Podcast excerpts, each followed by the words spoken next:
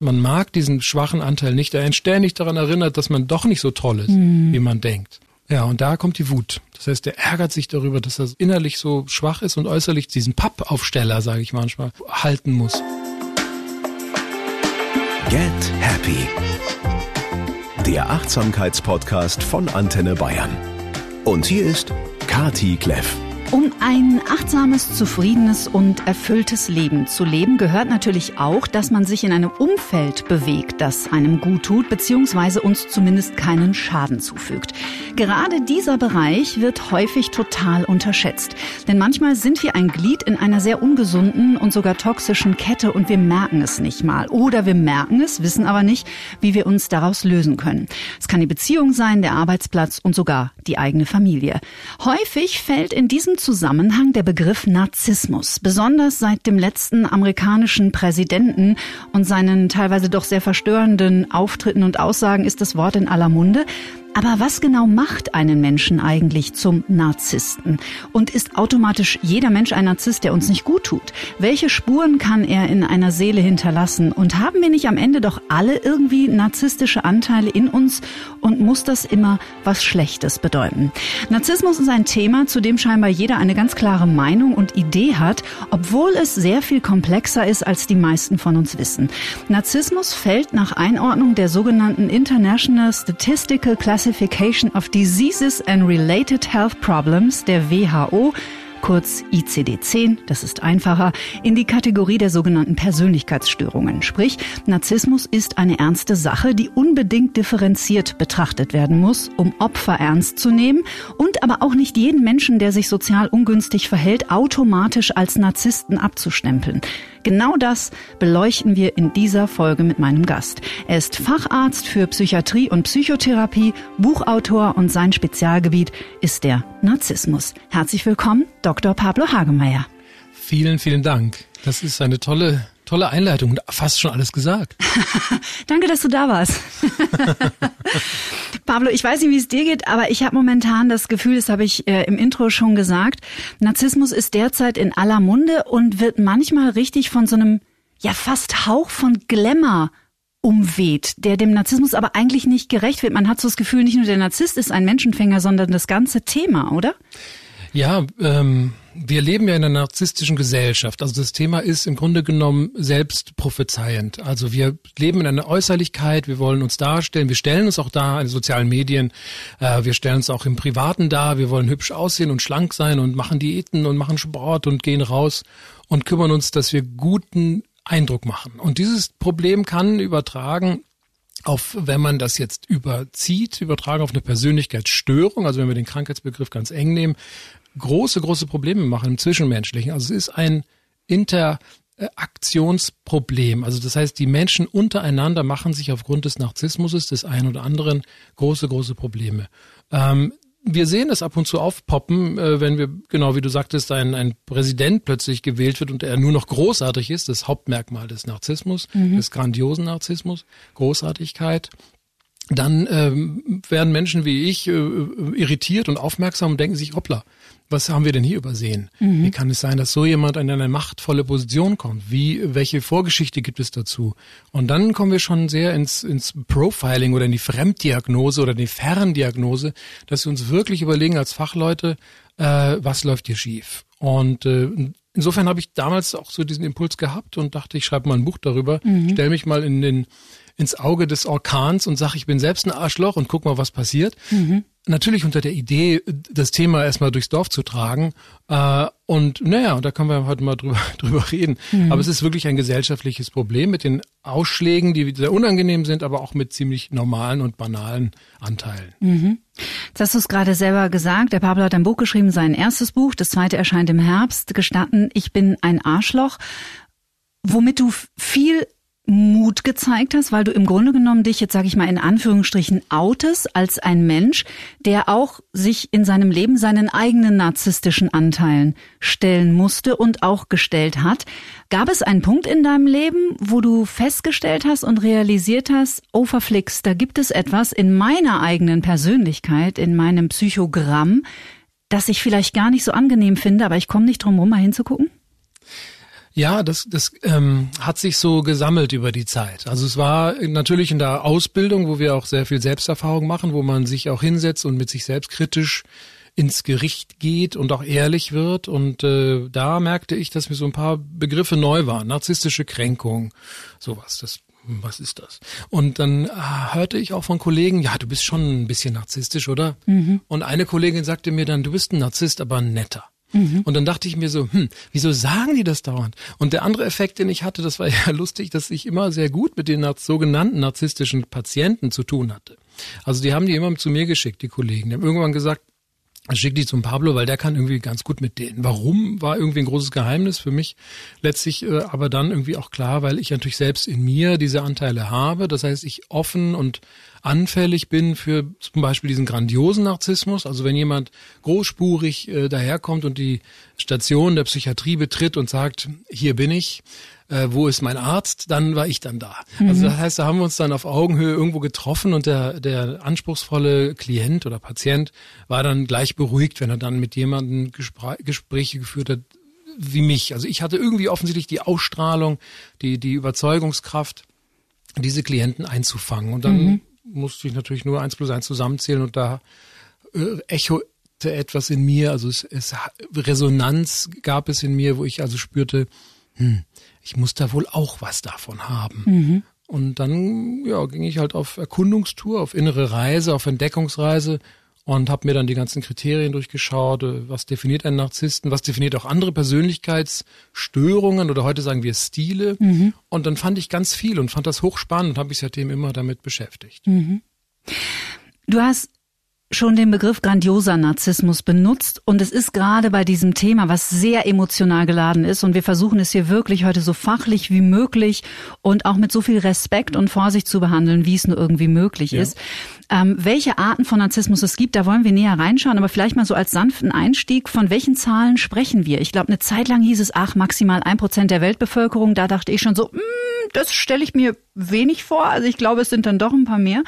Du kennst aktuelle Zahlen. Ja, also die, die streng genommene diagnostischen Kriterien, wenn man das ganz eng nimmt, das Krankheitsbild, dann spricht man von bis zu zehn Prozent. Also ein mhm. bis zehn Prozent. Das ist recht viel.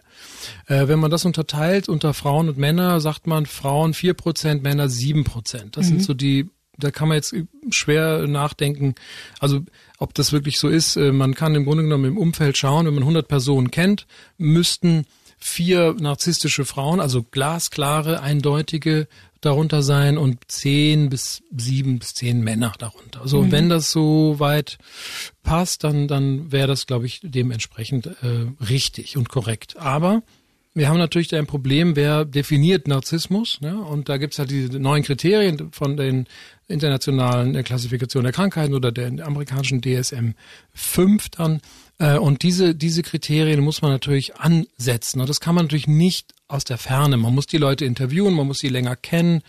Und das ist das nächste wichtigste Kriterium. Es ist eine andauernde, also eine wiederkehrende Verhaltensauffälligkeit, die diese Person zeigen müssen, damit sie die Diagnose einer Persönlichkeitsstörung bekommen. Sonst mhm. ist es was anderes und mhm. keine, keine Diagnose.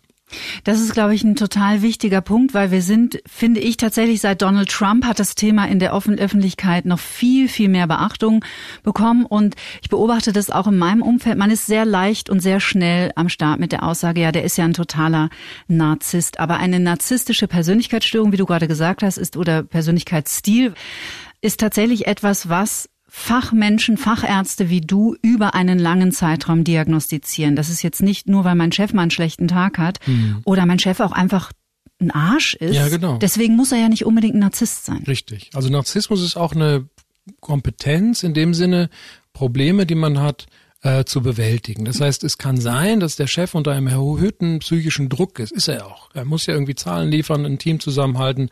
Und es kann dazu führen, dass sein Selbst, also seine, seine Person, er als Funktion in seiner Rolle extrem unter Druck ist und sich auch bedroht fühlt. Und viele, viele Menschen, die sich bedroht fühlen in der eigenen Existenz und im Überlebenskampf, werden natürlich jetzt nicht zu Mutter Teresa, sondern sie werden natürlich das Messer rausholen und sich wehrhaft zeigen mhm. und auch aggressiv reagieren, wenn andere anfangen herumzukritisieren und herumzunörgeln. So. Kritikempfindlichkeit, hohe Kritikempfindlichkeit ist ein weiteres Merkmal des Narzissmus. Mhm. Einstecken, also nicht einstecken können, aber austeilen können. Das ist ein Merkmal. Und wenn das natürlich zu diesem Chef passt, dann haben wir vielleicht wieder ein Kriterium, das zutrifft. Aber es kann auch durchaus sein, dass der Chef unter einem erheblichen Druck steht und deshalb so defensiv, reaktiv dauernd reagiert. Und das, mhm. das darf man nicht voreilig machen, weil sonst wird Narzissmus zum Schimpfwort, was es ja längst schon ist und wird, hilft nicht dabei äh, in der Kommunikation, also in der Problemlösung. Mhm. Wenn wir schon die Zeit hier haben in diesem Podcast, ohne jetzt auf jeden Punkt ganz tief einzugehen, aber so dass das, um das Grundverständnis dafür mhm. zu bekommen, diese neun Punkte, von denen fünf dann in der Diagnose, sagt man, über eine längere Beobachtung zutreffen sollten, dann spricht man von einem Narzissten. Was sind diese neun Punkte? Ja, ich habe ähm, mal so einen Narzissmustest mitgebracht, etwas lustiger formuliert. Die erste Frage, ich verdiene Anerkennung und erwarte, dass meine Bedürfnisse erfüllt werden. Mhm. Das ist also dieses erhöhte Anspruchsdenken und dass man also nur von ähm, ja hohen äh, Menschen, also hoch angesehenen Persönlichkeiten behandelt und in Kontakt äh, wer, äh, kommen will. Also man will nicht von dem niederen Volk oder Fußvolk behandelt werden, sondern muss quasi von Vorsitzenden, großartigen Ärzten und Therapeuten oder tollen Moderatorinnen interviewt werden, mhm. weil sonst funktioniert das nicht. Mhm. Der zweite Punkt ist, ich habe großes Talent. Das ist natürlich jetzt ein bisschen überspitzt und lustig formuliert. Das bedeutet eigentlich, dass man extrem von sich überzeugt ist, fantastisch, großartig, äh, wunderbar zu sein. Und das stimmt oft nicht. Also manche Narzissten haben tatsächlich großartige Fähigkeiten, sind großartige Künstler, Politiker oder Führungskräfte oder auch Mütter, die eine tolle Familie führen, aber sie übertreiben an der Stelle und denken, dass sie selbst großartig sind. Mhm. Viele bewundern mich für meine nein, für meinen Erfolg und für meine Schönheit oder für meinen Glanz. Mhm. Das heißt, es gibt da so eine Art Neiddebatte, den Narzissten, die Narzissten umschwirren. Sie haben immer das Gefühl, beneidet zu werden, großartig zu sein, weil sie eben so erfolgreich sind. Wenn man genau hinschaut, sind sie gar nicht so schön und auch gar nicht so erfolgreich. Mhm. Ich bin etwas Besonderes. Das stellt nochmal heraus, dass sie außergewöhnlich sind. Das heißt, in einer Gruppe von vielen, vielen Menschen sehen sie von, meinen sie von sich selbst etwas Großartiges und Besonderes vor allem zu sein. Das ist sehr schwierig, weil wir alle sind Menschen, jeder hat seine Schwächen und Stärken. Der Narzisst meint von sich weiterhin und unveränderbar und unkorrigierbar, dass er etwas Besonderes ist. Das ist schon oft komisch teilweise leider. Ich habe oft den Eindruck, von Idioten umgeben zu sein. Das ist eine Formulierung, die ich glaube auf Sigmund Freud auch zurückgeht. Man sollte aufpassen, bevor man sich selbst die Diagnose Depression gibt, zu schauen, ob man nicht von Idioten umgeben ist. Mhm. Und äh, das ist tatsächlich dieses arrogante, abfällige Verhalten gegenüber anderen, also abwertend, andere Meinungen nicht gelten zu lassen. Ähm, und das führt natürlich dazu, dass man selber kein Idiot ist, sondern nur die anderen. Wenn mir jemand auf dem Weg zum Erfolg nützlich sein kann, nutze ich das gerne aus. Das beschreibt das ausnützerische Verhalten. Das heißt, die anderen Menschen werden benutzt. Ich habe das selbst bei mir auch mal so entdeckt. Ich habe mir in der Klinik oft mal gesagt, ich benutze das Gehirn der anderen, mhm. das heißt meiner Kollegen. Ich ich merke mir nicht so viele Dinge, ich frage einfach die Krankenschwester. Das ist insofern sinnvoll. Ich kann mir nicht alles merken. Aber ein Narzisst beutet das richtig aus. Mhm. Er beutet andere Menschen aus, um selbst erfolgreich damit zu sein. Er schmückt sich also auch mit fremden Federn beispielsweise. Mhm. Manchmal verwende ich absichtlich verletzende Worte oder Gesten.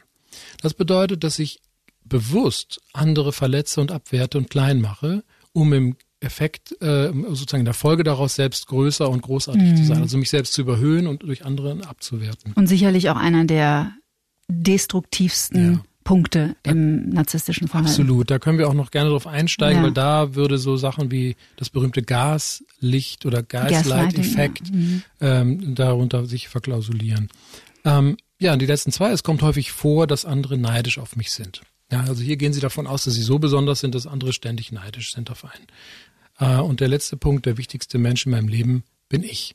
Das kann man so und so sehen. Ähm, hier dahinter versteckt sich, in diesem Punkt versteckt sich dieses arrogante Auftreten und das arrogante Verhalten. Also das hat mit Selbstliebe gar nichts zu tun, vielleicht an dieser Stelle. Ja, und das ist das, was der Narzisst auch gar nicht kann. Der muss es nämlich lernen. Mhm. Und wir, die mit narzisstischen Menschen oder mit diesem Muster äh, zu tun haben, müssen erstmal auch lernen, dann unsere eigene Selbstliebe zu entwickeln. Mhm.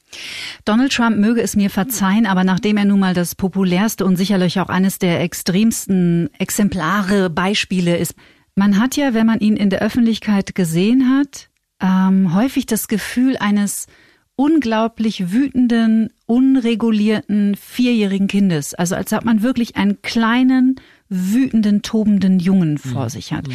Ist dieses unreife Verhalten ein Wesenszug des Narzissmus? Ich habe manchmal das Gefühl, die sind so ein bisschen hängen geblieben auf in irgendeinem Alter. Genau, das ist auch meine äh, Wahrnehmung und auch so habe ich es auch in dem Buch auch erfasst, dass er stecken geblieben ist in der Entwicklung. Also so sind die auch. Die Narzissmusstörung im engsten Sinne ist eine ähm, schwere Persönlichkeitsstörung, weil diese Personen in der Entwicklungsphase früh stecken geblieben sind. Also wir entwickeln uns ja als Mensch basierend auf den Grundbedürfnissen, die wir haben, nach Sicherheit und nach Nahrung und nach Wärme und natürlich auch nach Liebe und nach Anerkennung entwickeln wir uns ja weiter, bis wir mit uns selber klar sind und klarkommen. Mhm. Narzisstische Menschen bleiben an dieser, äh, auf dieser Etappe hängen, und zwar, weil sie die Anerkennung und die Liebe nicht bekommen, beziehungsweise irgendwas Falsches oder was anderes bekommen und das sehr ungünstig bewältigen. Mhm. Und äh, sie verwechseln Liebe mit Anerkennung. Das heißt, wir haben eine Mutter, die sehr kaltherzig ist, die sehr lieblos ist, und wir haben einen Vater, der sehr viel auf Leistung setzt. So, und dieses Haus hatte er tatsächlich, dieses Heim, also die Mutter war wohl sehr kaltherzig und der Vater sehr leistungsorientiert. Und daraus entwickelt sich dann im ungünstigsten Falle, ne? also es kann natürlich auch jemand sich so entwickeln, dass er das hinkriegt, also, äh, aber im ungünstigsten Falle entwickelt sich daraus ein Narzisst, beziehungsweise im Falle von Donald Trump ein psychopathischer Narzisst. Mhm. Das müssen wir unterscheiden, denn das Psychopathische am Donald Trump ist, dass er dass es ihm gleichgültig ist, was äh, sein Handeln mit anderen Menschen macht. Mhm. Ja, das ist beim Narzissten nicht unbedingt. Ja, also es gibt tatsächlich auch Narzissten, die so und nur um sich selbst kreisen und auch sehr beschämt sind, wenn sie anderen, anderen was antun und etwas Schlimmes passiert. Das wäre dann der vulnerable Narzisst. Darüber mhm. können wir vielleicht nochmal sprechen, was ganz wichtig ist, weil der nicht so in der Forschung beachtet wird. Aber ähm, das Psychopathische an Donald Trump und das Narzisstische an ihm ist, dass er eben über alle Grenzen geht, die es gibt. Also er ist ein zutiefst amoralischer Mensch und das macht ihn zu einem Psychopathen. Das Narzisstische an ihm ist natürlich, dass er unterentwickelt ist emotional, also wie ein Kleinkind äh, stecken geblieben ist und im ständigen Selbstbezug agiert und daraus natürlich fremdbeschädigend wirkt. Das heißt, er zerstört im Grunde genommen und das Gefühl, was zur Zerstörung gehört und logischerweise dazu passt, ist natürlich Wut und Aggression. Das mhm. wird natürlich nicht Liebe und Schmeichelei sein. Mhm. Und äh, wütend, warum ist ein narzisstischer Mensch wütend?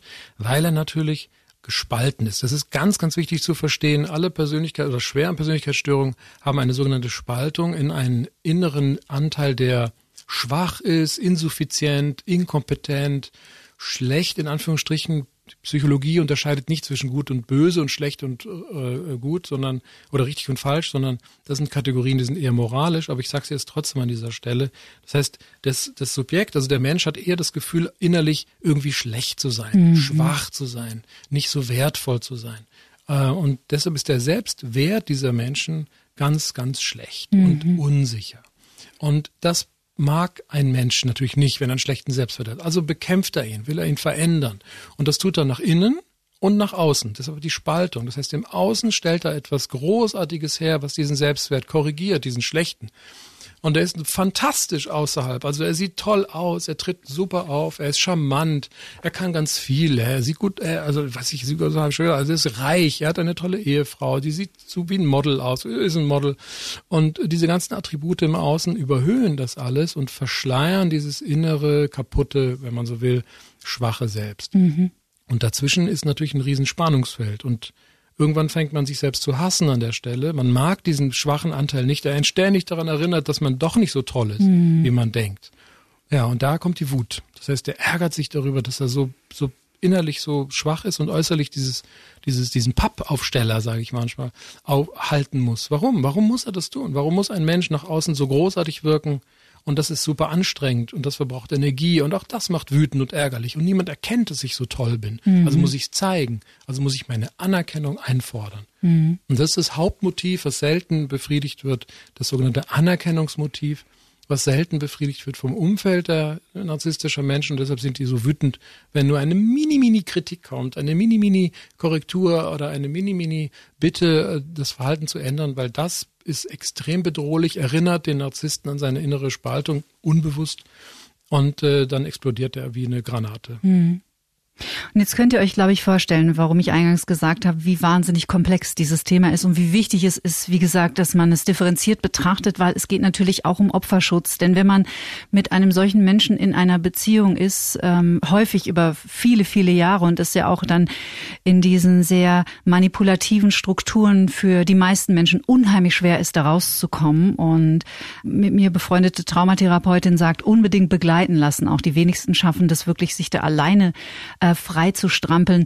Bevor wir in diese Beziehungsverstrickungen näher reinschauen, du hast schon grandioser Narzissmus, viel vulnerabler Narzissmus. Mhm. Vulnerabel verletzlich, also empfindlich, sehr mhm. kränkbar, sehr leicht, mhm. also auch sich selbstständig äh, torpedierend, also die trauen sich nicht rauszugehen, unter Leute zu gehen, die trauen sich eben nicht grandios zu sein. Mhm. Also die, die, haben da so eine große, große Angst davor, weil sie eben diese, diese ganz unsichere Bindungsstruktur haben. Also sie fürchten tatsächlich Ablehnung. Sie haben auch eine ganz unsichere Selbstwahrnehmung. Also sie glauben nicht, dass sie in der Öffentlichkeit oder unter anderen bestehen, weil sie eben diese schwache Seite so stark spüren. Die sind also im Grunde genommen stecken die doppelt fest in ihrer, äh, in ihrem negativen Selbstbild und zusätzlich noch mit diesem Anerkennungsmotiv. Das heißt, sie wollen natürlich schon die Bestätigung haben, dass sie toll und großartig mhm. sind aber dann nur vom, vom eigenen Partner, also von der Ehefrau oder vom, vom Ehemann oder Freund, Freundin oder Kindern.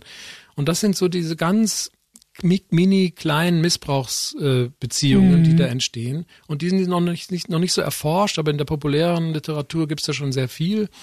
Ähm, ist ja unglaublich viel Druck für einen Partner. Ja, irre. Also Wahnsinn. im Kleinen passieren plötzlich diese Missbrauchsmomente und nach außen wirkt die total langweilig, diese Person. Mhm. Und äh, auch äh, so, so ein bisschen an, als Anhängsel. Ob das dann so sogenannte Co-Narzissten sind oder nicht, das kann man da auch nochmal diskutieren. Ähm, aber dieser vulnerable Narzissmus ist super leicht verletzlich durch eine Kritik. Also wenn der, weiß ich, wenn die Kartoffeln verkocht sind, dann sind die dann sind die total fertig. Wenn dann die Kritik kommt, sind super wütend drauf und bestehen drauf, haben hohe innere Normen, also strenge Normen, die sagen, Kartoffeln müssen siebeneinhalb Minuten gekocht werden oder keine Ahnung, wie lange eine Kartoffel gekocht werden muss. Mhm. So, und wenn das Also Sicherheit durch Struktur oder? Ja, durch ihre eigene. Also mhm. es sind mhm. immer eigene Normen, die sie erstellen und Regeln, die sie aufstellen. Das muss natürlich der Partner kennen. Wenn er diese Regeln verletzt, kriegt er, ist die Hölle auf Erden los. Mhm. Und dann mhm. im Laufe einer Beziehung lernt natürlich der Partner diese Regeln, dieses Regelwerk und ist damit sofort im Grunde genommen isoliert von dem, von dem Konsens, von anderen normalen Regelwerken, die es da so gibt in der Welt und äh, will natürlich seinen, seinen Partner, den er liebt oder den sie liebt, äh, nicht, nicht verärgern und äh, ist, da gibt es dieses Konzept von wie auf Eierschalen laufen. Das heißt, man, man ist total vorsichtig, keine Tretmine auszulösen, mhm. weil man weiß, der Partner wird sich da total drüber ärgern, wenn ich jetzt die Kartoffeln zu weich koche. Und, und das ist das ist ein, das ist wirklich Wahnsinn, weil da verschiebt sich sozusagen die Realitätswahrnehmung so sehr, dass man in so einem Mini-Verhältnis zu zweit in ein, in ein Missbrauchsverhältnis kommt, in so eine Art, äh, ja, man kann schon sagen, Täterbindung oder Traumabindung, mhm. äh, aus dem man extrem schlecht wieder rauskommt, weil man selber auch irgendwann vergessen hat, äh, die Realität und die Selbstwahrnehmung so zu nehmen, wie sie wirklich ist. Und man sieht es immer so, wie es der Partner, der dann dominanter ist, in dem Falle mhm. sehen will. Und dann hat man sich selbst aufgegeben. Mhm. Ich höre gerade ein Raunen, das durch die Menge geht. Das, das ist auch, ja, das ist auch, Entschuldigung, es sind sehr viele, es ist noch nicht wissenschaftlich erfasst, wie ja. groß da die Dunkelziffer ist. Ja. Ja, also ich glaube, im kleinen Rahmen hat sich vermutlich jetzt ein Großteil unserer Hörerinnen und Hörer irgendwie sofort erinnert, gefühlt an zu Hause. Also ich auf jeden Fall. Ich kenne äh, natürlich auch aus meinem Verhalten diese gerade starren Strukturen, die sich im Laufe der Jahre und auch im Laufe meines Selbstreflexionsprozesses relativiert hat. Also ich kann heute auch mal fünfe gerade sein lassen. Mhm. Das war aber lange Zeit auch nicht so, das weiß ich. Mhm. Und äh, äh, auch ich darf aus dem Nähkästchen plaudern. Man sagt ja, oder ich habe das schon häufig gehört, dass im Grunde genommen Menschen wie ich, die in der Öffentlichkeit stehen, also auch bewusst einen Beruf gesucht haben, der in der Öffentlichkeit stattfindet, natürlich auch narzisstische Anteile hat. Ja. Und ähnlich wie du habe ich gelernt, diese narzisstischen Anteile in mir erstmal zu akzeptieren und zu integrieren. Und dieses mhm. Wort Integration ist auch eins, das hier in diesem Podcast häufig fällt. Mhm. Ich sage das deswegen, weil sich, glaube ich, sehr viele in dem, was du gerade geschildert hast, zu Hause wiedererkennen. Entweder ich wusste es, mein Mann ist ein Narzisst. Ja, nicht, nicht sagen. Genau. Oder, oh Gott, was ist mit mir nicht in Ordnung? Ja. Ähm, bis zu einem gewissen Grad sind diese narzisstischen Anteile in jedem von uns vorhanden, kann man das so sagen? Ja, genau. Also wir bestehen aus elf Freunden, sage ich immer. Das ist so ein Fußballteam. Sehr nett. Ja, das sind elf Selbstanteile, die mehr oder weniger stark ausgeprägt sind. Es gibt dann, also eine kennt man vielleicht die hysterische oder histrionische Persönlichkeitsstörung oder Stil, die sehr eng verwandt mit der narzisstischen ist. Die histrionische, ähm, deren Motiv quasi ist äh, die Wichtigkeit. Das heißt, die nimmt sich wahnsinnig wichtig, auch wenn die Sachen völlig irrelevant sind äh, und äh, kämpft sich damit durchs Leben. Und äh, äh, wenn das frustriert wird, sind die auch, äh, reagieren die auch extrem. Dann kennen wir die Borderline-Persönlichkeitsstruktur oder Borderline-Muster. Ist übrigens das einzige Muster, was in die neue wissenschaftliche Qualifikation äh, und Kategorisierung der Krankheiten sich rüber retten wird. Also das Borderline-Muster. Eine weitere Kränkung für den Narzissmus, dass er als Diagnose immer weniger und unwichtiger wird, was auch vielleicht interessant ist. Ähm, dann haben wir natürlich noch das Paranoide, ja, also mhm. der, der misstrauische Mensch, der, dann haben wir den Zwanghaften, der also ordnungsliebend ist und streng an Normen sich hält und auch äh, dann haben wir noch so ein bisschen die Schizoiden und die Schizotypen. Das sind so die ahnungsvollen und die äh, sehr eigenbrötlerischen Menschen die an, an, am Rand quasi sozusagen der Persönlichkeitskategorien stehen, also die schon sehr in Richtung, ja, manchmal ins Schizophrene auch tendieren oder, oder sehr stark ähm, ist auch darin die dependente, also die abhängige Persönlichkeit oder auch die ängstlich unsichere und mhm. die depressive. Also da gibt's wie gesagt, elf Möglichkeiten, unseren Charakter ähm, auszuprägen und man kann sagen, dass es einen Führungsstil gibt mhm. und da hängen immer so zwei, drei noch dran, die so mäßig ausgeprägt sind. Mhm. Und äh, vielleicht auch nochmal zur, zur wissenschaftlichen Einordnung. Die Wissenschaft ist darüber eingekommen, was es bisher noch nicht so gab, äh, dass man sagt, dass Persönlichkeitsstile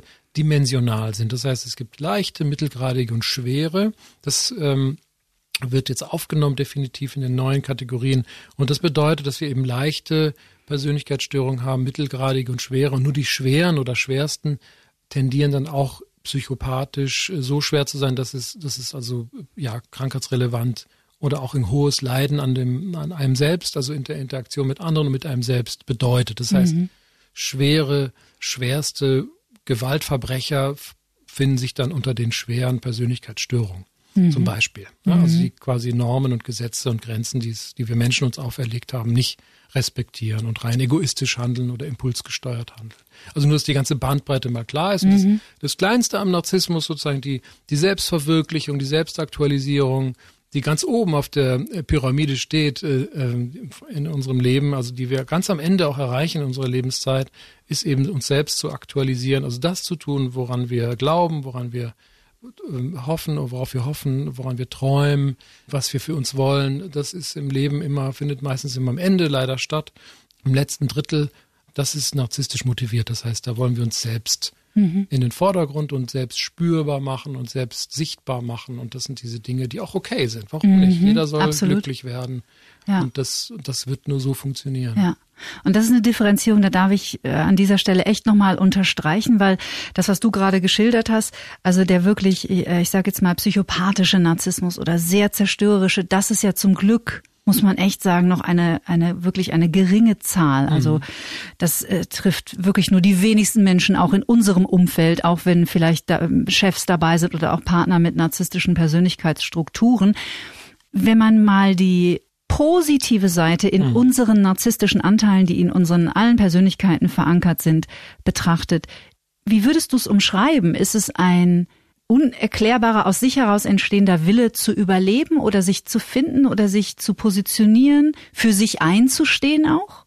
Genau, also ähm, es mündet oder es kommt alles daher aus der Erfahrung, die wir als Kind machen, also zumindest das psychoanalytische Erklärmodell, was ich eigentlich am besten finde, das lerntheoretische Modell, es geht sozusagen darüber hinaus, also wenn man älter wird, kann man das auch noch lernen, aber ich denke, die, die tiefe ähm, Prägung, wie man groß wird und dann, dass man aus sich heraus kapiert, äh, schöpfen zu können. Das ist das narzisstische Moment. Das heißt, ich verstehe, ich kann aus eigener Kraft, also tatsächlich an mich selbst, an meinen eigenen Haaren aus dem Sumpf ziehen. Mhm. Äh, diese Erfahrung, je früher man die macht und je besser sie gelingt, also je mehr Anerkennung man auch dann dafür bekommt, das ist ja der Gag. Viele, die dann narzisstisch gestört sind, kriegen ja die Anerkennung nicht. Mhm. Aber wenn wir früh lernen, hey, ich kann durch eigene Leistungskraft, durch eigene Motivation, durch, durch Ernsthaftigkeit, äh, auch durch Freude, Spaß, Humor, also diese auch diese positiven Dinge. Mhm, gute Ressourcen auf jeden Fall, ja. Die, genau, wenn wir die entdecken in uns und merken, damit werde ich erfolgreich, mhm. damit bekomme ich Anerkennung und damit bekomme ich sogar Liebe. Wenn das gut funktioniert, dann sind wir durch und durch positiv narzisstisch, aber im besten Sinne. Mhm. Und äh, damit können wir, sind wir auch ansteckend. Das heißt, wir betreten den Raum und es, es strahlt sozusagen eine Selbstbewusstheit äh, und es erfasst die anderen, weil andere merken, wow, guck mal, der hat richtig gutes Selbstvertrauen. Mhm. Und äh, das werden dann Fernsehmoderatoren vielleicht auch, ja. Also ich habe gerade noch im Radio gehört, Kuhlenkampf. Kuli war so eine Persönlichkeit, die zumindest so selbstsicher war und so selbstüberzeugt war und so eine Herzlichkeit in sich trug, die sich über den Bildschirm übertrug. Mhm. Ähm, und auch natürlich ein Wertesystem hatte, ein gutes, positives Wertesystem ähm, und, und nicht zerstörerisch war, sondern eher die, die aggressiven äh, Emotionen umkehrte in Humor und in, in, in Interaktion, in Kom Konkurrenz im Sinne von spielerischer Konkurrenz, mhm. also eher Kompetition, hat ja auch so Wettbewerbsspiele und Gewinnspiele dann gemacht. Also wenn das in so eine Richtung führt, äh, und wenn wir alle so ein bisschen cooli werden, dann, dann ist das, glaube ich, so eine positive Seite. Und, mhm. und die, die in der Öffentlichkeit stehen, die müssen das ja nutzen. Also keiner will sich von irgendeinem Arschloch belehren lassen, wie es läuft, sondern wir wollen natürlich wollen wir lernen von uns liebevoll, herzlich, kompetent, mhm. Veränderung, äh, Selbstvertrauen, diese Dinge wollen wir ja lernen. Mhm. Also im Grunde genommen der Prozess, ich bin so wie ich bin okay und ich muss mein Umfeld nicht an jeder Ecke manipulieren und von mir überzeugen, damit ich das bekomme, was ich brauche zum Überleben. Genau, also die, die Manipulation ist ein ganz wichtiges Kriterium, ja, was viele, viele Persönlichkeitsstörungen ja. auch haben, auch ja. die histrionische beispielsweise, aber auch die narzisstische, auch die antisoziale, die also über Grenzen geht und unmoralisch ist. Also narzisstische Menschen neigen dazu, durch Manipulation diese Anerkennung zu bekommen. Also sie inszenieren sich so wie ein Gesamtkunstwerk, dass sie sofort die Anerkennung bekommen. Wenn man dann so ein bisschen gräbt und guckt, dann merkt man, naja, so toll ist der auch nicht. Mhm. Und das wissen diese Schauspieler, ne, so, und die merken dann plötzlich, äh, okay, das wird jetzt hier eng, also muss ich jetzt eine Ablenkung erzeugen oder ich muss jetzt die Schuld umkehren. Ne? Da sind wir schon in diesem Täter-Opfer-Spiel, so die zweite Phase von so toxischen Beziehungen. Die erste Phase ist natürlich alles großartig, alles toll. Das, lass uns da, ist ja. ein guter Zeitpunkt vielleicht, lass uns da ja, mal einsteigen, genau. ähm, äh, ohne jetzt auch mit zu viel Fachbegriffen, aber wer sich mit Narzissmus schon mal beschäftigt hat, der kennt wahrscheinlich die, ähm, die, die Flying Monkeys und das Lovebombing und das Gaslighting. Genau. Lovebombing ist die erste Phase ja. einer klassischen von narzisstischer äh, Persönlichkeitsstruktur dominierten genau, Beziehung. Beziehung, genau. Also eine Beziehung, die natürlich großartig sich anfühlt, äh, voller Liebe, voller Zuwendung, fantastischer Sex, fantastische äh, Zeit miteinander. Es wird viel gereist oder es wird viel Geld ausgegeben oder sich inszeniert. Wir, wir besuchen teure Restaurants oder man schenkt sich tolle Sachen. Es ist auch sehr schnell. Plötzlich werden Fakten geschaffen. Komm, lass uns zusammenziehen. Ähm, oder ich stelle dir mal, ich kann ich stelle ich meinen Freunden und meiner Familie vor, man wird wie so ein Objekt, wenn man jetzt von der Frau ausspricht, äh, also die Frau wird oft wie so ein Objekt vorgezeigt, mhm. aber viele Frauen schmücken sich auch mit ihrem tollen Kerl, den sie geangelt haben. Mhm. Und das geht so eine Weile gut, bis sich dann natürlich rein biologisch irgendwann ist Sex auch nur noch äh, normal, ja, es ist, ist auch nichts mehr Besonderes dann und mhm. irgendwann ist auch so sich toll finden auch irgendwann langweilig und man kann sich nicht dauernd inszenieren weil es auch erschöpft. Und dann merkt man plötzlich, wenn man länger mit diesen Menschen zusammen ist, wenn man dann zu Hause ist, auf dem Sofa sitzt, dass dann diese, dieser Typ gar nicht mehr da ist, den man sonst kennt, also den man sonst im Außen kennt. Das heißt, der ist gar nicht mehr so großartig und toll und inszeniert sich nicht mehr so toll. Und auf Sex hat er eh keinen Bock mehr, weil er wahrscheinlich, keine Ahnung, irgendwo anders sich vielleicht schon was holt oder da das eigentlich nur ein Trick war, um eben die Partnerin zu kriegen. Und das ist tatsächlich für Menschen, die in sowas geraten, ein unglaublich verstörendes Moment, weil man überhaupt nicht versteht, was es mit dem Menschen passiert, weil man überhaupt nicht verstehen kann, was aus dem Menschen, den man die letzten sechs Monate gekannt hat, mhm. von heute auf morgen, das geht ja so, ja. Äh, plötzlich geworden ist. Mhm. Und dann beginnt nämlich ein fast noch perfiderer Prozess, ja, finde ich. Ja. ja, also dieses, was ist eigentlich jetzt passiert und das ist so plötzlich, liegt eigentlich nur daran, dass der narzisstische Täter, wenn wir jetzt mal in diese Kategorie Täter-Opfer mhm. gehen, merkt, er hat das erreicht, was er braucht. Er braucht dieses Programm nicht mehr abspulen, der tolle Typ zu sein und beendet es einfach. Das ist ein mhm. bewusster Entscheid. Und das wissen wir auch aus der Empathiefähigkeit dieser Menschen, die auch dann eher psychopathisch dann auch oft sind. Aber die können Empathie, also die Fähigkeit, sich einzufühlen, in den anderen Mitgefühl zu zeigen, ein- und ausschalten. Und das ist hochmanipulativ. Und wir können jemanden einfangen, indem wir wahnsinnig empathisch sind, indem ich sage, Mensch, Kathi, du bist so eine tolle Frau, äh, lass uns doch mal Kaffee trinken gehen zusammen. Mhm. Und ich weiß, meine Frau hört zu, dann würde ich es vielleicht nicht so offensiv machen, aber mhm. wenn ich das isoliert machen kann, würde ich natürlich den, den mein Gegenüber mit empathischen Waffen kapern und erobern. Mhm. Und wenn ich merke, ich habe die jetzt gecached und die gehört mir jetzt, die, also wirklich im besten Sinne von gehören und im, im schlimmsten Sinne mhm. vom Gehören ja. eigentlich, äh, als Gegenstand, dann hört mein Vorhaben, hört auf, schlagartig, weil es ist ja befriedigt, Häkchen dran. Und dann zeige ich meine, meine echte, kühle Seite und merke das vielleicht auch gar nicht. Und äh, dann wundert sich natürlich die Partnerin, äh, warum ist das so? Und die fängt dann an, Fragen zu stellen empathische Fragen, auch weil die Partnerin liebt ja diesen Mann.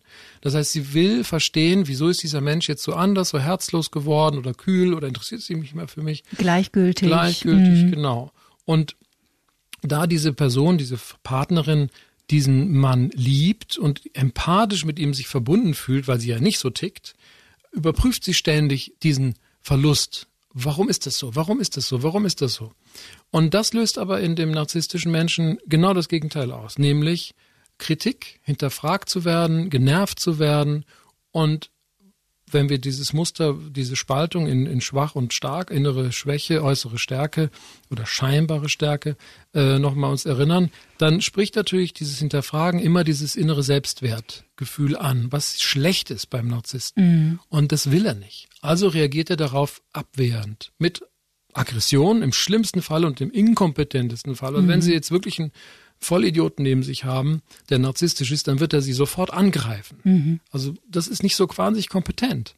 Aber wenn Sie einen kompetenten Narzissten neben sich haben, dann wird er vielleicht sagen, du, lass mich mal in Ruhe, ich habe gerade einen schlechten Tag. Wird vielleicht selber merken, jetzt ist nicht gut Kirschen essen mit ihm und wird sich zurückziehen. Mhm. Ähm, so, das, damit kann man ja vielleicht noch leben. Aber ähm, dazwischen spielt sich natürlich wahnsinnig viel ab. Wenn jetzt dieser Narzisst merkt, ui, die Beziehung ist gefährdet. Und da haben Narzissten große, große Angst davor, verlassen zu werden, hohe Bindungsangst, also sich zu nahe zu begeben an jemanden, aber auch hohe Verlustängste. Also mhm. jemanden das ist ja das verlieren. Dilemma. Ja. Genau. Und ähm, dann, wenn sie merken, ei, ich werde die irgendwie gleich, die haut jetzt gleich ab, weil ich so ein Stinkstiefel bin, dann fangen die wieder an, nett zu sein. Mhm. Und zwar auch so. Von einem Tag auf den anderen gibt es plötzlich Blumen, äh, also immer Verdacht, also Alarmglocken, wenn Blümchen kommen plötzlich. Oder oder irgend oder fantastischer Sex wiederkommt oder so, das stimmt irgendwas nicht. Und dann ähm, gibt's wieder so eine so eine so eine Honeymoon-Geschichte, so ein bisschen so ein bisschen nett und fein. Und dann denkt sich die Partnerin, ach so, so schlimm war es ja nicht. Und ich, wähnt sich in Sicherheit. Mich, ne? Genau, zwei ja. Sachen. Wähnt mhm. sich in Sicherheit und zweitens, ich habe mich wohl getäuscht. Oh ja. So. Und da geht's los, dass die Partnerin anfängt, an ihrer eigenen Selbst- und Realitätswahrnehmung zu zweifeln. Mhm. Und das ist der eigentlich der Haupttrick den diese narzisstischen Spieler, wenn sie so manipulativ sind, anwenden. Das heißt, über die Monate, Jahre, das dauert oft sehr lange, schaffen sie es, einen so großen Zweifel in ihre Partnerin zu setzen, dass ihre eigene Selbstwahrnehmung völlig kokolores ist und überhaupt nicht wahr ist. Äh, und das bindet diese Partnerin natürlich extrem an diesen Menschen. Das heißt, am Ende denkt die Partnerin, sie ist schuld, mhm. dass der Narzisst so ein Stinkstiefel ist oder so heftig reagiert. Und mhm. dann sind sie tatsächlich psychisch gefangen. Mhm. Und das ist auch tatsächlich der Grund, warum eine narzisstische Beziehung in den Partnern, ich sage jetzt auch bewusst Opfer, ähm, es können ja auch Männer und Frauen sein, genau. ähm, so tiefe Spuren hinterlässt, weil dieses sogenannte Gaslighting, mhm. ähm, also das Demontieren der Wahrnehmung im Gegenüber, da würde ich gerne nochmal näher drauf eingehen, weil das ist so perfide und so wahnsinnig gemein. Mhm. Der Verlust des Vertrauens in die eigene Wahrnehmung wie kann das in einer Alltagssituation zum Beispiel nach deiner Erfahrung, wie kann das aussehen? Was kann das für Formen mhm. haben in einer, in einer Situation zu Hause, wenn ich ja. mit einem narzisstischen Menschen zusammen bin? Also die Grundvoraussetzung dafür ist natürlich, dass wir selbst als Opfer oder Opferkandidaten dafür keine Wahrnehmung haben. Das ist die Grundvoraussetzung. Mhm. Also wir sind die idealen Opfer, wenn wir ahnungslos sind, dass es sowas gibt. Und deshalb passiert es auch sehr selbstbewussten Frauen oder sehr erfolgreichen Frauen passiert das genauso, die nicht doof sind oder so. Es geht jetzt hier nicht darum, dass Frauen, denen das passiert, meistens Frauen, aber auch Männer, ich habe auch ein paar, die an narzisstischen Frauen leiden. Also mir ist es mehrfach passiert, muss Ja. ich, gestehe ich an dieser Stelle Genau, und also stehe bist ich du auch sehr, zu. sehr klug, ne? eine sehr kluge, erfolgreiche Frau, die du bist. Vielen Dank. mein narzisstischer Anteil findet es sehr nett, was du genau, gerade gesagt hast. Anerkennungsmotiv befriedigt. äh, und jetzt kann die Kritik kommen. Aber an der Stelle hattest du dann einen blinden Fleck. Ja. Und das haben viele und, und leiden auch daran und merken gar nicht, wie blöd sie sind an der Stelle. So. Und da hilft ein hilfreicher Satz, den ich mir auch selber mal gesagt habe. So blöd kann ich gar nicht sein.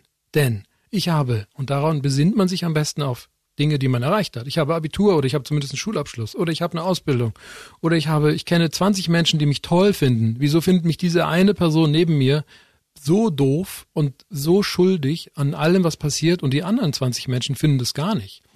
Also die Selbstwahrnehmung, die Realitätswahrnehmung wird zerstört durch einen perfide agierenden Narzissten. Und es geht ganz einfach. Das ist das Verrückte. Das geht ganz subtil mit kleinen Nebensätzen, mit kleinen Andeutungen. Ähm, man verunsichert den anderen erst einmal so ein bisschen. Ja, also eine kleine Verunsicherung. Ähm, wir können das ja hier mal durchspielen, hier als Interviewpartner. Man könnte ja sagen, ähm, ich bin jetzt, wenn ich jetzt das Opfer bin, ich bin ja tatsächlich nicht so erfahren hier im Radio. Ja, so, ich hab, oder in Podcast. Ich habe so ein paar gemacht. Aber du könntest super schnell in mir eine Unsicherheit auslösen, äh, indem du sagst, äh, du bist ja nicht so erfahren in Podcasts und in, in, jetzt gucken wir mal, wie wir das hinkriegen. So, das ist Oh der, ja. Oh ja. das ist der Priming-Effekt. Das Ja. heißt, ich gebe vor eine Meinung, eine Behauptung, die gar nicht stimmt. Die stimmt überhaupt nicht. Ja, das ist einfach nur eine Behauptung, die mich aber schwächt. Also wie schwäche ich den anderen durch eine lancierte Behauptung, die den anderen abwertet und die ihm etwas Negatives ankreidet. Man kann Und zwar so der durch eine Hintertür. Ne? Genau, ich so sage ja ganz- nicht, Bob Pablo, also sorry, aber du kriegst ja keinen geraden Satz raus. Das Genau. wäre ja eine direkte Abwertung. Nein, ich Genau. nehme eine Hintertür und lass praktisch auch noch viel Spielraum für Interpretation. Richtig. Und die Interpretation geht, also wir Menschen haben eine Psyche, die wir haben sechs Grundemotionen und davon sind zwei positiv. Das heißt, wir über, de- denken überwiegend immer negativ. Das ist in uns drin. Die steuern wir dadurch an oder denen geben wir Raum, diesen negativen Emotionen. Also durch eine Andeutung. Also so toll bist du ja nicht so erfahren in Podcasts. Jetzt schauen wir mal, wie das läuft. So, und dann geht der daneben natürlich. Warum? Weil ich ja unsicher bin. Meine inneren Zweifel fangen an zu agieren. Ich mache mir Gedanken, oh Gott, ich muss jetzt hier artikulieren und nicht rumlabern. Und ich muss hier Fachausdrücke bringen und ich muss hier irgendwie stringent sein und auch noch lustig sein und noch einen Witz unterbringen. Und was ich alles muss, dann wird das natürlich scheitern. Ergo, ich habe keine Erfahrung mit Podcast, also bin ich scheiße, denke ich mir innerlich. Ich bin ein schlechter Mensch, ich kann das nicht und ich bin schuld, dass das hier misslungen ist. Also du identifizierst dich auf der ganzen Linie mit diesem Gedanken. So, genau. Und dann ähm, guckt der äh, nette Narzisst oder der manipulative Partner, guckt dann so nur ein bisschen rüber und sagt, siehste, habe ich doch recht gehabt. Also es reichen ganz mini kleine Bestätigungen und immer wieder wie so ein Spin-Doktor immer wieder an, antreiben, andrehen. Und wenn man das jetzt über, naja, sechs, sieben Monate oder zwei, drei Jahre, kann man sich vorstellen, jeden Tag so ein kleiner Kommentar. Also deine Kartoffeln sind wieder verkocht. Es tut mir leid, aber ist halt so. Ne? Also ist vielleicht gar nicht so, aber er sagt's halt. Und diese Lüge oder diese Halbwahrheit, mit der wir heute auch extrem zu tun haben in der Gesellschaft, Corona, was auch immer, ähm, diese Thematik, mit diesen Halbwahrheiten operieren die. Also Zweifel setzen, Halbwahrheiten pflanzen, immer wieder ähm, verstärken, immer wieder am Laufen lassen, diese Narrative, diese Erzählstränge, dass man doof, schlecht, inkompetent, schwach, idiotisch ist, verrückt ist. Du bist ja verrückt, du flippst ja immer aus, das ist ja unglaublich, kann man ja nicht aushalten. Ja, und so. Dabei flippt man natürlich aus. Logisch, wenn man ständig abgewertet und erniedrigt wird, irgendwann reißt einem die Hutschnur und man sagt sich dann, hör auf, mich dauernd zu kritisieren, das ist ja furchtbar. Und dann sagt der Partner, warum regst du dich denn so auf? Ja, also Ach, Narzissten. Narzissten können natürlich auch cool bleiben. Das ist ja das Geile an dieser, naja, ich sag mal geile, an dieser psychopathischen Seite, die ich auch für mich sehe. Ich kann wirklich extrem cool bleiben, wenn alle anderen verrückt sind. Also im, best, in, im wör- sprichwörtlichsten Sinne. Deshalb bin ich auch Psychiater geworden wahrscheinlich, weil ich ruhig bleiben kann in Extremsituationen. Ähm, das ist positiv nutzbar. Dann könnte ich auch Kampfpilot werden oder keine Ahnung, Gehirnchirurg oder was. Wenn man verantwortungsvoll damit umgeht. Genau. Oder ich werde halt äh, äh, Serienmörder, was ich zum Glück nicht bin. Aber die, die sind halt super cool, die sind super überlegt und planen das ganz gut und machen keine Fehler. und fallen erst auf, wenn sie selbst tot sind, dass dann die Mordserie abreißt. Mhm. Was ich aus eigener Erfahrung noch äh, von Opferseite dazu bringen kann, ist auch zum Beispiel, habe ich auch oft gehört aus anderen äh, narzisstischen Beziehungen, eine Lüge zum Beispiel. Also wir haben ja, wir Menschen haben ja eine unglaubliche Intuition. Und wenn das Gegenüber lügt oder mhm. irgendwie die Geschichte nicht stimmig ist, man fühlt irgendwas, genau, es fühlt sich komisch ja. an. Und das ist mir ein paar Mal passiert, wo ich so sicher war, die Geschichte stimmt doch vorne und hinten nicht. Mhm. Und dann ist es ja sowieso schon schwer, den Mut zusammenzunehmen und zu sagen, hey, ich will dir wirklich nichts unterstellen. Das kommt, ist ja auch so eine Ebene. Mhm. Ich will dir nichts unterstellen, aber ich habe da ein scheiß Gefühl und du weißt es einfach und das Gegenüber mit der narzisstischen Persönlichkeitsstruktur dreht das Ding um. Mhm.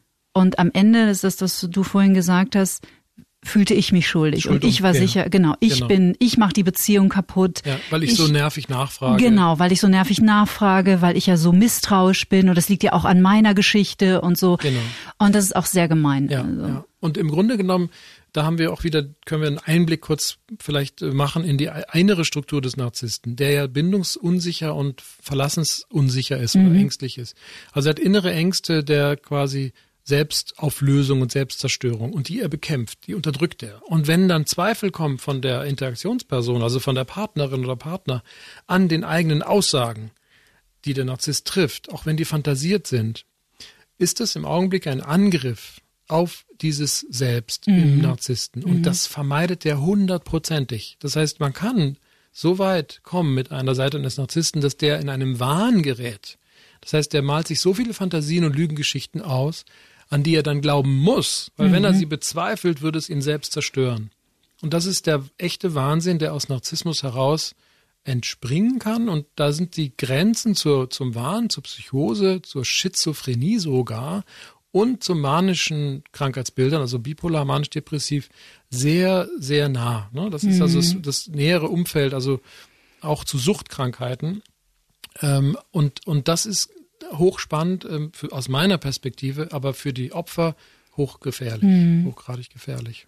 Das war für mich, aber das zu begreifen, war in meiner persönlichen Geschichte tatsächlich ein Gamechanger, als ich, als ich verstanden habe, dass zum Beispiel das Instrument des Lügens eine sehr krude Überlebensstrategie meines Gegenübers ist. Ja, für sich selbst, ja. Genau. Und ähm, das soll das überhaupt nicht entschuldigen, aber es war auf dieser psychoedukativen Ebene mhm ähm, für mich unheimlich hilfreich, weil so habe ich es nicht mehr persönlich genommen. Meine Ausbilderin hat mir nämlich mal, also hat auch viele Podcasts zu dem Thema Narzissmus gemacht, und die hat mal gesagt, das Wichtigste, was du als Opfer eines Narzissten, und das ist auch ein Prozess, der lange dauert, aber was du, was es hilfreich ist zu verstehen, du warst nie gemeint. Mhm.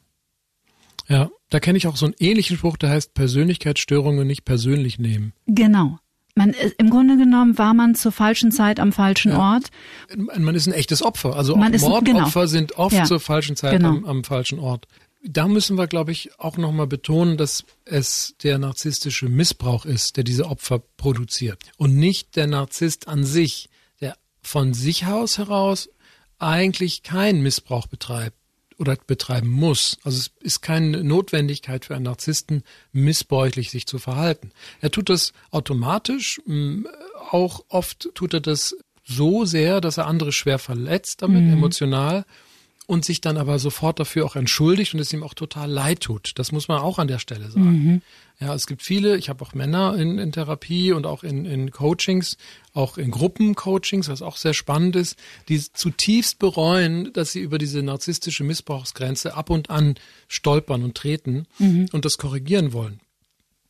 Ähm, und das glaube ich denen sogar. Ja, also es gibt natürlich viele Narzissten, die sich nur selbst optimieren wollen, wenn sie in Therapie gehen und Wissen abschöpfen wollen, neue Strategien lernen wollen, gucken wollen, wie macht das denn der Hagemeier, was kann ich da von dem lernen. Die meine ich nicht. Ich meine, die ehrlich mit sich sein wollen und mhm. denen passiert es oft automatisch und aus Versehen zu verletzen. Und äh, die Täter und Straftäter und die narzisstischen Missbrauch betreiben, die machen das dann auch zum Teil bewusst. Also das geht, fängt an von sich, also mit fremden, fremden Federn schmücken ist jetzt sozusagen Kinderkram. Das ist mir auch oft passiert, dass ein Kollege mir gesagt hat, Mensch, der Pablo, naja, ich habe das hier jetzt mal entworfen, ne? So, das hat da so viel hat er gar nicht mhm. damit gemacht. Das ist eigentlich meins. So, das, damit kann ich leben, wenn der andere sich damit schmückt, okay, geschenkt. Aber äh, wenn der andere auf meine Kosten oder auf Kosten des Partners wirklich Nutzen zieht, finanziell, emotional, räumlich, da gibt's ja wirklich ganz böse Geschichten, Ja. Äh, dann wird's schwierig und dann sollte man eher die Option wählen, auszusteigen. Narzissmus galt lange Zeit als nicht therapierbar. Ist es noch so? Sieht man das heute noch so? Nee, heute nicht. Es gibt viele Therapeuten und viele auch Schulen, die das lehren, mittlerweile also Ausbildungsinstitute, ähm, die sagen, man kann das verändern. Aber wenn es in diesem psychopathischen und diagnostisch sehr eng gefassten Bereich ist und der Leidensdruck sehr stark ist und wir und vermutlich auch mehr dieser vulnerable Narzissmus, der ist wahrscheinlich schwerer zu behandeln, ja, schwerer zu verändern und vor allem auch der psychopathische. Also wenn wir da wirklich mit Straftätern zu tun haben, mit mit Verbrechern, ähm, wird das ist das eher schwierig, weil es hat ja so ein bisschen die Verbrecherkarriere auch äh, gestaltet dieser Narzissmus oder äh, hat es der, der, sozusagen der hat auf on the job learning on the job das heißt die lernen ja oft immer schlimmer zu werden immer mehr sich rauszunehmen je mehr äh, je, je größer und je länger das Vorstrafenregister wird und die Straftaten werden ähm, das heißt, die sind wahrscheinlich nicht so gut zu korrigieren. Weil wieso auch? Ich meine, die haben es ja eh ver verbockt, sage ich mal, mehr oder weniger absichtlich oder aus Versehen äh, und dann am Ende immer bewusster. Wenn man die zum Beispiel fragt, wie viele Straftaten haben sie begangen, äh, für die sie nicht erwischt wurden, dann grinsen die manchmal. Ja, das heißt, die haben schon so ein inneres Muster, dass sie denken, sie sind fähig zu ganz viel. Sie haben so eine größenwahnsinnige Allmachtsfantasie, selbst die Kontrolle haben zu können und, und äh, selbst die Chefs zu sein und keine Regeln und Gesetze anzuerkennen. Die kann man, glaube ich, nicht gut resozialisieren und, und korrigieren. Aber alle anderen, und da bin ich zutiefst davon überzeugt, weil ich es ja auch an mir selbst merke, ich bin ja jetzt moderat in den ähm, Kriterien, kann das korrigieren. Aber zwei Ansätze an der Stelle, um das zu korrigieren, äh, was sehr hilfreich ist, gerade auch für die leicht und mittelgradig ausgeprägten. Wir sollten uns immer bewusst sein, dass wir in Beziehungen sind miteinander. Also wir sind nicht losgelöst, wir sind soziale Wesen, wir sind nicht allein auf der Welt. Wenn wir super narzisstisch sind, werden wir es irgendwann sein. Dann wird keiner mehr mit uns was zu tun haben wollen. Wir müssen uns das jede Sekunde bewusst sein, dass wir in Beziehungen sind. Und wenn wir einen schlechten Eindruck machen oder uns arschig benehmen, werden wir halt nicht mehr eingeladen. Ganz einfach. Die Menschen machen nichts mehr mit uns, wenn wir uns wie Arschlöcher benehmen. Das ist das Resultat. Und wenn das jemand, der narzisstische Muster hat, sich bewusst macht, dann wird er es, wird es merken. Es dauert vielleicht ein bisschen, aber langsam wird er dann merken, ach so, okay, ich muss wirklich nett sein. Ich muss tatsächlich authentisch sein. Und ich muss wirklich ein bisschen von mir erzählen, damit die anderen äh, mich wieder fragen und wieder auf mich zukommen und mit mir was machen wollen. Und das Zweite ist, wenn dieser Impuls kommt, ich habe aber recht, ich will das aber so machen, das soll so laufen, wie ich will, dass man dann innehält und merkt, ah, jetzt ist dieser Impuls wieder da, jetzt warte ich mal ein bisschen, ich schaffe mir mal ein bisschen Raum. Da gibt es auch dieses schöne Wort, äh, zwischen Reiz und Reaktion gibt es einen Raum. Den öffnen wir innerlich in uns, in unserem Herzen, machen mehr Selbstempathie, schauen, wie es uns geht. Dann gehen die alle in Achtsamkeitsübungen, machen Yoga und dann spüren die, dass es sie selbst auch gibt innerlich. Oft haben die ja gar keinen Kontakt mehr zu sich selbst. Und dann korrigiert das eben auch. Also wir sind in Beziehungen und wir können diesen einen Impuls, wenn der kommt und wir glauben, wir haben Recht, stoppen. Es gibt, glaube ich, eine Theorie aus der ähm, Psychotraumatologie, dass Narzissmus auch viel mit sehr traumatischen Kindheits-, frühkindlichen Erfahrungen zu tun hat. Ist die Wissenschaft da heute schon weiter? Ja, das ist die psychoanalytische Sicht. Ja, also wir haben, wir sind alle früh traumatisierte und wählen dann im Grunde genommen mehr oder weniger zufällig den Weg des Opfers. In dem Sinne, dass wir eben eine komplexe Traumafolgestörung entwickeln, also sprich schwerste äh, Erinnerungen an die Zeit der Traumatisierung in uns tragen, ähm, selbst desorganisiert sind für unser Leben, äh, depressive oder emotional instabile Gefühlsregungen haben, also sprich so eine Art Borderline-Muster entwickeln. Oder wir entwickeln eben dieses scheinbare Kompetente, was der Narzissmus eben ist. Und überdecken damit wie so ein, wie so ein Sarkophag, überdecken wir dieses, diese Kernfusion, diesen Gau, den wir als Kind erlebt haben, mit einem großartigen Selbst und machen es tatsächlich dadurch auch stabil. Ja, also ich denke auch tatsächlich, dass es zwei Seiten derselben Traumamedaille sind. Traumafolgestörung, Narzissmus. Ja, genau. Es hat auch viel mit Sexualität und Eros zu tun. Das müsst ihr vielleicht auch an der Stelle vielleicht nochmal sagen. Also früh, früh ist man ja auch davon ausgegangen, das ist eine Perversion. Ja, also die sehr viel mit Masturbation zu tun hat, mit Selbstbetrachtung, selbst autoerotischen Vorgängen, Lust erleben, Triebtheorie, äh, diese ganzen Geschichten. Da, das finde ich ganz spannend, darüber auch immer mal so mit einigen Klienten zu referieren, weil da Sexualität eine große, große Bedeutung hat. Also Okay. Wie lange und wie oft ähm, muss ich als Mann Sex haben, damit ich hier meine Rolle ähm, entspreche oder ich bin ein großartiger, großartiger Typ und Kerl und habe so ein großes, so einen großen Phallus und bin fantastisch. Also es hat schon so, so Anmutungen immer noch. Und das, je nachdem, ähm, ist das manchmal noch Thema. Also mhm. die, aber davon sind wir weit weg, dass es diese alleinige sexuelle Perversion sei. Mhm. Ich habe manchmal das Gefühl, dass dieses große Interesse von vielen Menschen am Thema Narzissmus, und ich bin sicher, auch dieser Podcast wird tausendfach geteilt werden, vielleicht mit so einer Urangst in uns allen zusammenhängt, oh Gott, hoffentlich bin ich keiner. Und deswegen finde ich aber auch solche differenzierten Gespräche so wichtig, weil wir, ähm, und nochmal, wir sprechen ja jetzt hier vom äh, mittel- oder leichtgradigen Narzissmus. Es geht überhaupt nicht darum, psychopathischen Narzissmus zu entmystifizieren, mhm. aber ein, ein, ein Gefühl für die eigenen narzisstischen Anteile zu bekommen, auch die Angst davor zu verlieren, dass das jetzt das Ende von allem ist. Oh Gott, ich bin auch einer, ich bin eigentlich wie Donald Trump und mhm. genau, es, weißt du, ich meine. Es gibt viele Trittbrettfahrer. Also ich habe auch, also ich mache es wie Donald Trump, ja, höre ich ab und zu. Ähm, so sprechen Arbeitgeber mit ihren Arbeitnehmern und Angestellten. Sie sollen ruhig ein bisschen mehr auf die Kacke hauen und großartiger sein und so tun, als ob und Lügengeschichten und Halbwahrheiten erzählen, nur um das Produkt zu verkaufen oder so. Das ist auch eine Fehlentwicklung, die Trittbrettfahrer. Aber wir sollten keine Angst haben, oder sagen wir andersrum, wir sollten Angst vor Stigmatisierung haben und damit aufräumen, indem wir sagen, hey, wir haben alle diese Anteile, es mhm. ist unfair, um einen als jemand als narzisstischen Täter durchs Dorf zu jagen oder als Narzissten zu brandmarken, wenn man diesen anderen Menschen nicht kennt. Bei Donald Trump konnten wir das als aus der fachlichen Welt, weil es es gibt es ist der einzige Mensch, der so gut dokumentiert ist. Es gibt keinen anderen, mhm. der über Jahrzehnte, über den gibt's Bildmaterial, über den gibt's juristische Unterlagen, also der hat wahnsinnig viele Strafverfahren, wo er ausgesagt hat und es gibt wahnsinnig viele, natürlich jetzt, als er Präsident war, Dokumente. Es gibt viele Biografen, die über ihn geschrieben haben. Also wir haben wahnsinnig eine Fülle von Informationen und deswegen erlauben sich sozusagen einige aus den aus der aus meiner Zunft äh, darüber eine sogenannte Ferndiagnose zu stellen. Ähm, andernfalls ist es aber nicht erlaubt. Ja, also ich denke, das ist eine große Ausnahme. Wir sollten niemanden, den wir nicht kennen oder nur aus der Ferne, äh, mit Narzissmus brandmarken, weil das ist genau das Gegenteil, was ich zumindest beabsichtige. Mhm. Äh, und das Positive am Narzisstischen, am Selbstlieben, an sich selbst schätzen, äh, ist ja eher zu sagen, ich schaffe das, ich kriege das hin aus eigener Kraft. Ich will dafür auch eine Anerkennung und Bestätigung haben für meine Leistung. Also diese Offenheit, Lob und Anerkennung auch einzufordern was übrigens in Deutschland irgendwie eine Wüste ist. Ja? Oh, also ja. Meine, wer lobt hier schon seine Mitarbeiter? Also mhm. Also da möchte ich dringend empfehlen, da gibt es auch eine lustige Studie zu, dass wenn man Narzissten lobt, dann beruhigen die sich. Mhm. Also beloben sie ihre Mitarbeiter und sie werden ein super Arbeitsklima haben. Mhm. Wenn du, du arbeitest jetzt hauptsächlich mit Menschen, die von einem narzisstischen Persönlichkeitsstil betroffen sind, hast du Kontakt auch zu Opfern? Passiert es, dass Paare zu dir kommen? Und mhm. was kannst du Opfern von narzisstischen Beziehungen an dieser Stelle mit auf den Weg geben? Ja, ja, ich betreue auch Opfer ähm, und auch supervidiere auch eine ähm, Betreuungsstelle für Opfer, also mhm. die, die Mitarbeiter, die sich mit Opferbiografien auseinandersetzen und die beraten und begleiten. Ähm, denen kann ich raten und die kommen auch zu mir. Ich teile es auch auf. Ich habe also quasi Workshops für Männer, Workshops für Frauen und auch eigene Klienten im Einzelgespräch.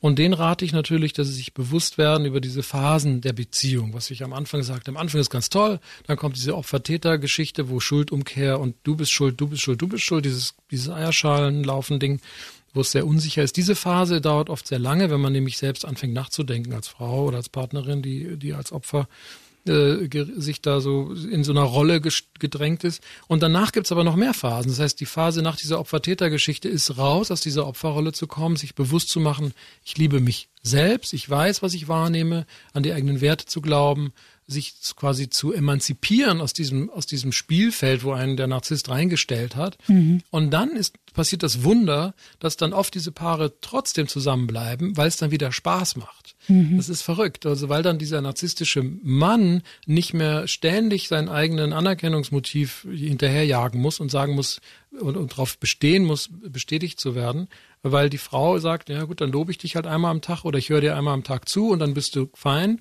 äh, lass mir aber dafür meinen Freiraum und dann sind das so freundschaftliche Partnerschaften. Das heißt, die sind jetzt nicht mehr so innerlich verschmolzen, wie es auch so eine narzisstische Fantasie ist, dass man so eins wird und so. Also diese Ideale abschreiben oder korrigieren ne? und die eigene Toleranz, Schwelle, die wir haben, ein bisschen strenger ziehen. Das ist mhm. ja oft der Fehler, ne? ohne jetzt zu kategorisieren. Aber die Schwäche des Opfers, dass es zu tolerant ist, zu nachlässig ist, zu sehr die Fehler bei sich sucht, da eine klare Grenze ziehen. Viele können das gar nicht, müssen es üben, Grenzen zu ziehen. Ähm, die coache ich natürlich auch und berate ich. Und dann kann eben das Wunder passieren, dass die beide doch wieder miteinander klarkommen und mhm. plötzlich kommt die nicht mehr in Therapie und ich, hm, was passiert? Und dann kommen die wieder klar. Und im schlimmsten Fall, also man kann überall aussteigen, ist schwierig am Anfang, wenn es so toll ist, auszusteigen, wer will das schon, wenn es dann Opfer-Täter-Schlachten gibt, auch schwierig auszusteigen, aber danach, wenn man distanzierter ist, kann man sich überlegen, was mache ich jetzt mit meinem Leben? Mhm. Und da entsteht man oft neu.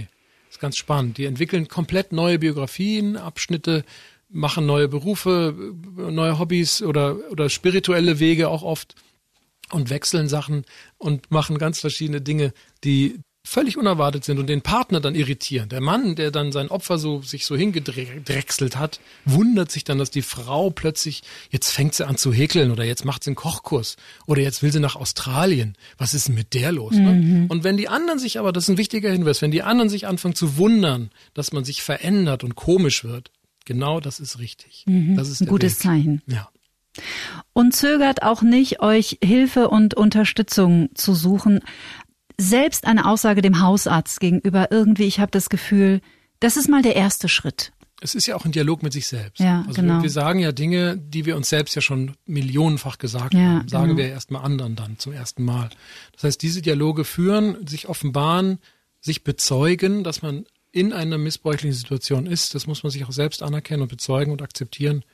Sonst ist, hört die Krise ja, so oder so hört die Krise ja nicht auf. Wir müssen also akzeptieren, dass wir in einer sind. Und dann können wir handeln. Anstatt sie zu bekämpfen, müssen wir dann die eigene Handlungsfähigkeit erreichen Mhm. dadurch. Tun wir dann auch. Und dann können wir uns entscheiden. Wollen wir dabei bleiben? Wollen wir weiter mitmachen mit dem Spiel? Oder wollen wir aussteigen? Oder dazwischen wollen wir es korrigieren, um dabei zu bleiben. Weil es gibt ja auch viele Vorteile, die wir mit so einem tollen Typen ja haben. Dr. Pablo Hagemeyer, alle deine Arbeit verlinken wir hier natürlich in den Show Notes dieses Podcasts. Ich wundere mich ein bisschen, dass du keinen eigenen Podcast bislang hast, weil Mhm. ich habe schon, also wir haben jetzt über eine Stunde gesprochen und ich könnte aber jetzt locker hier auch noch zwei sitzen mit dir, Mhm. weil das Thema eben so vielschichtig ist und so viele verschiedene Perspektiven braucht, um ihm gerecht zu werden und auch seiner Komplexität und auch seiner Gefahr sich bewusst zu werden. Wann erscheint das neue Buch? Im Äh, 1. Oktober, 1. Oktober die im Herbst. perfiden Spiele der Narzissten. Mhm. Und da geht es im Grunde genommen so um acht Kapitel, wo immer eine Fallgeschichte vorkommt, die ich dann so ein bisschen auseinandernehme. Ich würde auch mit dir zum Schluss, ich war mir am Anfang des Gesprächs nicht sicher, ob wir das machen, aber jetzt, wo wir uns hier so auch persönlich ein, ein Stündchen gegenübergesetzt haben, natürlich äh, getestet und in deinem Fall sogar geimpft, finde ich es ganz passend. Ähm, Wir singen zusammen. wir singen zusammen. Wirklich? Ein Mantra. Nein. aber die Augen sind kurz aufgeblüht. Ja, ich dachte, Wirklich. jetzt können wir endlich verschmelzen mit der Musik. Vielleicht das nächste Mal. Okay. F- Früher hättest du mich damit bekommen, Ja. wäre ich sofort begeistert. Das, das möchte ich übrigens auch noch, also Also- ich plaudere ja auch in diesem äh, Podcast immer mal wieder aus meiner persönlichen Geschichte und bin dann immer ganz erfreut, dass Menschen diskutieren, weil auch ich natürlich ein Mensch mit einer Biografie bin und mit ganz, ganz vielen dunklen und ehemals blinden Flecken. Meine Therapeutin hat mal zu mir gesagt, Drama gibt es in beide Richtungen. Nach oben und nach unten. Und den Satz habe ich nie vergessen. Und ich weiß heute, wenn ich von jemandem sehr schnell, sehr kritiklos begeistert bin, Dann Vorsicht. Stimmt, dann stimmt was nicht. Vorsicht. Ja, genau. Das ist mein, Ja. ich habe, ich versuche mein Narzisstenradar in beide Seiten zu kultivieren, in beide Richtungen. Es ist toll, bei dir zu sein. Also fantastisch. Ist, ist verunsicherst mich ja kurz am Schluss hier. Kann ich annehmen, das Kompliment? Ja. Vielen Dank. ja. Also, was Sehr wir jetzt gern. am Schluss machen ist, ich beginne Sätze und würde dich bitten, sie Ah, zu ja. vervollständigen. Ja, ja? Dr. Pablo Hagemeyer. Das erste, was ich morgens nach dem Aufstehen tue, ist Äh, gucken, ob ich noch am Stück bin. am besten entspanne ich mich, wenn ich Yoga mache. meinem inneren Schweinehund begegne ich, indem ich Täglich. Ich habe ihn bei mir. Ähm, versuche ihn zu füttern und äh, ein bisschen zu streicheln und mich dann um die Sachen zu kümmern, die wichtig sind. Ich komme immer noch an meine Grenzen, wenn ich mich ärgere. Bevor ich schlafen gehe, bin ich total müde. Als ich 20 war, dachte ich, was wird bloß aus mir? ich wünschte manchmal, ich hätte früher gewusst, dass ich schreiben kann. Was diese Welt dringend braucht, ist Liebe, Kooperation, Demut, Dankbarkeit. Achtsamkeit bedeutet für mich wertloses Betrachten. Und zum Schluss, Liebe ist. Liebe ist, sich selbst zu lieben und dadurch andere zu lieben. Vielen Dank, dass du da warst. Danke dir. Ich hoffe, dass wir in diesem Gespräch verdeutlichen konnten, wie komplex das Thema Narzissmus wirklich ist und dass Narzissmus per se ein vollkommen normaler Anteil in jeder Persönlichkeit ist, aber eben auch sehr, sehr destruktive, bösartige und zerstörerische Ausmaße annehmen kann. In einer toxischen Beziehung zu landen kann jedem passieren, wirklich jedem. Erstens, das ist nichts, wofür man sich schämen sollte oder sich am Ende auch noch selbst verurteilen. Zweitens, es ist auch nichts, was man aushalten muss und bitte auch nicht aushalten sollte. Wenn ihr das Gefühl habt, eure Beziehung schadet euch, ihr fühlt euch immer schlechter, hängt in endlosen Gedankenschrauben, gebt euch die Schuld oder seid zunehmend verunsichert bis verzweifelt, dann vertraut euch jemandem an, bei dem ihr euch sicher fühlt. Der erste Schritt ist, sich selbst einzugestehen, dass man sich in einer toxischen Beziehung befindet und sich dann Unterstützung sucht. Es gibt zahlreiche Selbsthilfegruppen und auch das Gespräch mit dem Haus Hausarzt kann eine erste Tür in die Freiheit sein. In 14 Tagen könnt ihr euch gleich auf zwei Folgen freuen. Ich spreche mit den beiden bekanntesten deutschen Paarcoaches darüber, was es für sie bedeutet, eine Frau bzw. ein Mann zu sein und was wir jeweils über uns, aber auch über den anderen wissen sollten, um uns, ihn und sie besser zu verstehen. Und wie so oft Veränderung beginnt immer mit uns selbst. Meine Gäste sind die Bestseller-Autoren Eva Maria und Wolfram Zurhorst. In alter Herzblattmanier befrage ich sie getrennt voneinander. Bis dahin bleibt zuversichtlich, gesund und neugierig und empfehlt diesen Podcast gerne weiter. Teilen hilft heilen. Happy Day. Get Happy. Der Achtsamkeitspodcast von Antenne Bayern.